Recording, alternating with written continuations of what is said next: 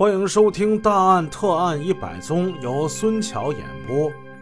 徐春枝接到了妹妹徐春楠打来的电话：“妹妹呀，你在哪儿呢？姐不用担心我，我在抚顺呢。哎呀，妹呀，我都好长时间没看着你了，我怎么才能看着你呀？我想你呀。姐，我没事儿，我们去了长春了，刚回来。姐，家里都好吗？啊，还好。”还好，徐春枝嘴里这样说的时候，心里却是别一番滋味。为了这个惹是生非的妹妹，公安局已经折腾的好几回了。他疼妹妹，也恨妹妹。他觉得有好多话想跟妹妹说一说，有必要跟她见上一面，便问：“妹呀，你现在住哪儿啊？”“啊，我们又搬了，姐。”姐，我换了新 BB 机号了，这回我买的是个汉显的，你把号码记一下啊。我的号码啊是七六七七零零零转七零零七，那个他的号码呢是七六七七零零零转六六幺七。姐，你记住了吗？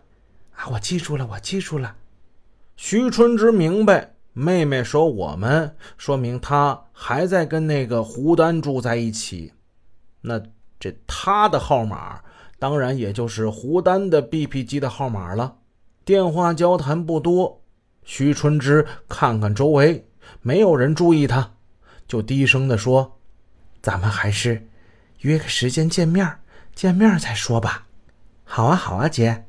到了第二天，姐妹二人终于是见了面。”徐春枝迫不及待地把沈阳便衣警察再次传唤他的经过一五一十地跟妹妹徐春楠就说了。徐春楠听了以后，淡淡的冷笑：“哼，他们呢是抓不着他的，他的窝有的是。你们现在到底住哪儿啊，妹？我们住在四道街，是区派的哥哥帮助找的一个回迁的楼，姐。”其实离你这不远，我领你去看看呢。来到四道街，那是一栋七层的新楼。徐春楠指着就说：“姐呀，你看见没？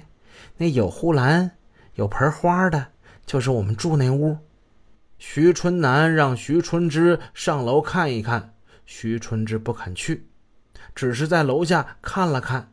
他见身边没有别人，再三叮嘱妹妹：“春楠呐。”你可得多加小心呐，你啊，你别陷进去。徐春楠狡黠的眨了眨眼睛，没事儿，姐，我不偷不抢，我能怕什么呀？胡丹他有枪，你说公安抓他的时候，哎呀，你你可得躲出来呀，你多个心眼儿啊，妹。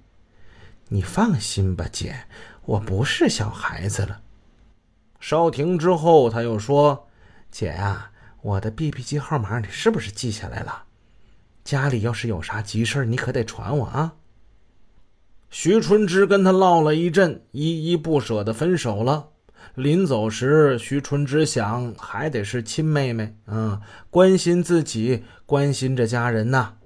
大约是过了一个星期以后，徐春枝八岁的儿子患了感冒。小孩一感冒，浑身发烧啊。丈夫又没在家，这一个人带孩子去医院，一个女人挺难的，怎么办呢？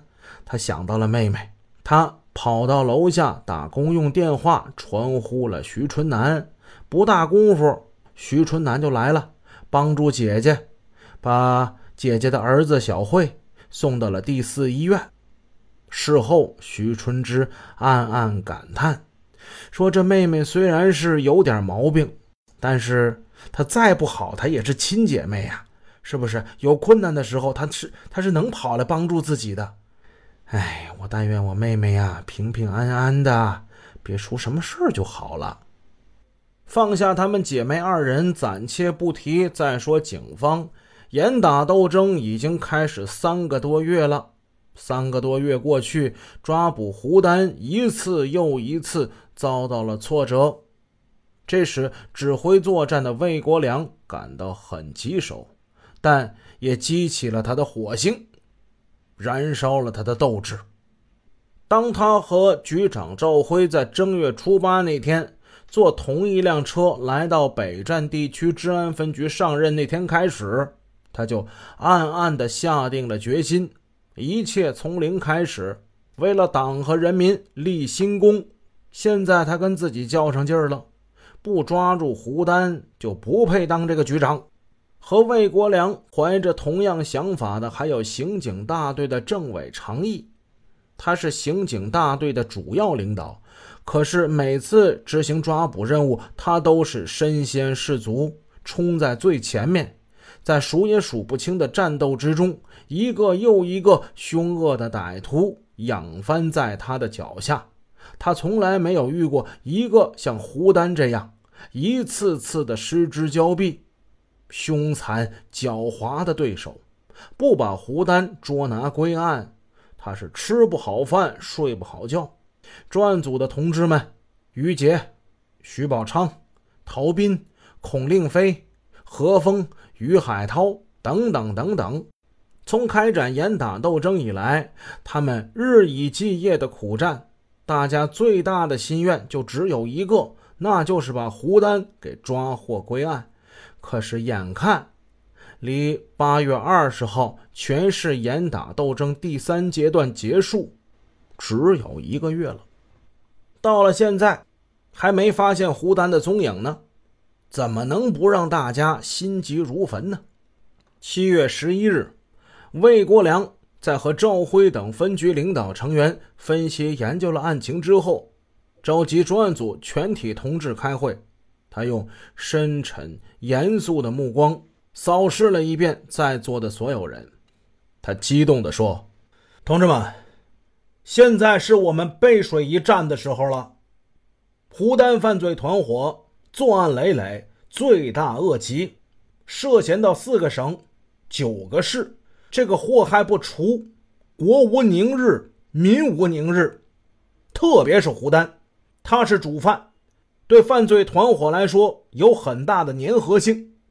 不把他抓住，他还会纠结歹徒，形成新的犯罪团伙，疑惑无穷。为了抓他，我们投入很大，但是工作还是不到家。从今天开始，我跟大家朝夕与共，加大对。有关收审人员的审查力度，发现任何线索，咱们都得咬住不放，一定要在严打第三阶段结束之前，把胡丹给拿起来。本集已播讲完毕。如果您喜欢孙桥的作品，欢迎多多点赞评论，这样能帮助我们的专辑让更多朋友听到。感谢您的支持。